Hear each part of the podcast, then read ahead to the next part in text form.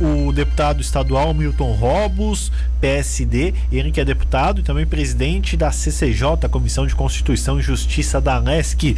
Deputado Milton, muito obrigado por atender a Rádio Cidade, tudo bem? Tudo bem, Marcos Vinícius.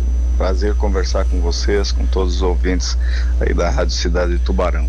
Bom, nós ouvimos agora há pouco o secretário da Casa Civil no Estado falando um pouco sobre a reforma da Previdência. Ela que vai passar por três comissões da Câmara, de Vereador, da Câmara dos Deputados estaduais e o senhor é presidente de uma e de uma das mais importantes, né, deputado, da Comissão de Constituição e Justiça. Como é que o senhor prevê a tramitação dessa reforma?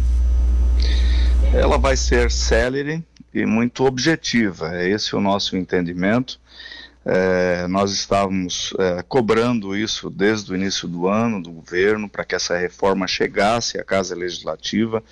É, a reforma que havia ser, sido enviada em 2019, é, ela foi uma reforma feita às pressas é, e muito tímida e por isso eu fui um dos deputados que não concordei que ela fosse votada daquele jeito, porque acabou com todas as emendas que foram propostas uma reforma que eh, trouxe mais benefícios do que eh, era o objetivo da reforma, que é trazer um equilíbrio, por mais que ainda o déficit atuarial seja muito distante, eh, mas trazer um melhor equilíbrio para diminuir o, déficit da Previdência, que hoje é um absurdo.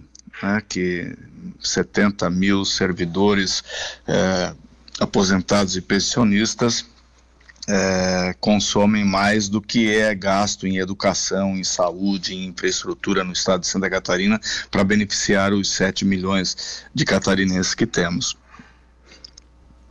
Bom, deputado, é, o calendário estabelecido pela LESC e também pelo governo prevê agora no dia 6 de julho a apreciação na CCJ e a votação lá no plenário no dia 4 de agosto. Dá tempo de fazer tudo isso? Que não é uma coisa muito simples, né, deputado? Dá, dá tempo. Uh, eu fui um dos deputados que propôs a tramitação conjunta. Se não fosse tramitar conjuntamente, isso seria impossível de se atingir esse prazo. Uh, e todos concordaram porque a, a, reforma da Previdência ela é importante. Eu sempre uh, fui uh, favorável de que nós fizéssemos uma reforma em Santa Catarina nos níveis, no mínimo nos níveis é, da reforma feita no Brasil. É esse o nosso entendimento. É, eu ainda é, acho que existe um, um, erro, né, pela, pela, pelo que foi votado é, na lei federal, que incluiu os militares dos estados também é, é, na reforma federal, mas o estado, cada estado ele é autônomo para poder decidir sobre uh, uh, os seus funcionários do seu fundo uh, e eu acho que uh, o governo deveria ter mandado também para a Assembleia a equiparação das alíquotas uh, dos policiais militares com os demais servidores que inclui agora essa reforma. Então é algo, inclusive, que eu particularmente quero propor aos demais, porque é, mesmo aprovando a reforma é, conforme o texto que veio é, do governo do estado, nós ainda vamos terminar com, com um déficit atuarial, calculado para os próximos 25, 30 anos de mais de 100 bilhões de reais. Então, é, isso não é justo com o pagador de impostos, isso não é justo com o cidadão catarinense. Nós temos que é, procurar fazer essa reforma é, que ela, dentro dos limites constitucionais, elas possam avançar o, máximo possível porque o máximo que nós pudermos fazer dentro do que a Constituição permite ainda uh, deixará um, um rombo muito grande pra, para os catarinenses. Deputado, não é, uma, não é uma, uma, uma, reforma da Previdência fácil, né? Várias classes envolvidas e muitas delas com pedidos diferentes. O senhor tem conversado com essas classes, assim como seus colegas deputados, para tomar a melhor decisão? É, nós vamos, é, dentro do calendário, nós estipulamos é, diligência aos setores, é, tem o período é, da possibilidade dos próprios parlamentares apresentarem suas emendas, e é a comissão Uh, as três comissões que vão decidir se alguma emenda será acatada ou não, e também eh, temos um, a previsão de uma audiência pública eh, que, além da diligência dos poderes, que, que vão se manifestar textualmente sobre aquilo que, que pretendem, eh, nós teremos uma audiência pública para debater isso.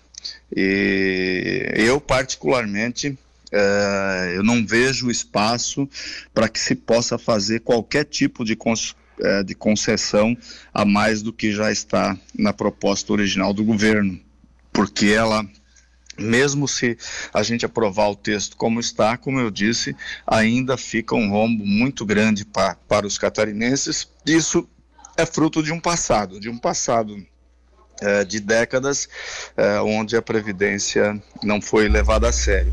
O governador Raimundo Colombo fez uma reforma é, dentro do que a Constituição permitia na época, isso já foi um grande avanço, mas na época nós não tínhamos ainda a votação da idade mínima isso é, é, Constituição Federal e por isso não pode ser avançado. E agora é, eu acredito que nós temos que avançar nisso. E essa questão da idade mínima é, já foi votada e já vale para todos os brasileiros que não são funcionários públicos. E nós temos que adequar o funcionalismo público a essa mesma regra é, do trabalhador brasileiro que já está contemplado na lei federal abre espaço para uma reforma um pouco mais para frente, deputado, com esse déficit que o governo do estado manteria com a reforma atual, daqui 10, 15 anos? É, nesse momento, não, porque a Constituição é, Federal hoje não permite que se avance mais do que está sendo feito. É, nós vamos ter um, uma reversão desse quadro é, com, com a mudança futura da forma da gestão pública. É isso que tem que se avançar. Né? É, e talvez a, a, própria reforma administrativa que o governo federal está discutindo agora, ela possa trazer é, benefícios futuros é, para é, o custo é, da Previdência dos trabalhadores futuros que ingressam no serviço público. Isso é, um, é, é também uma expectativa é, positiva que se tem hoje, face ao texto que se está é, propondo lá no Congresso Nacional. Perfeito, deputado. Muito obrigado pela sua participação aqui no Jornal da Rádio Cidade. Uma boa tarde de trabalho para o senhor. Obrigado, boa tarde a todos, muito obrigado pela oportunidade.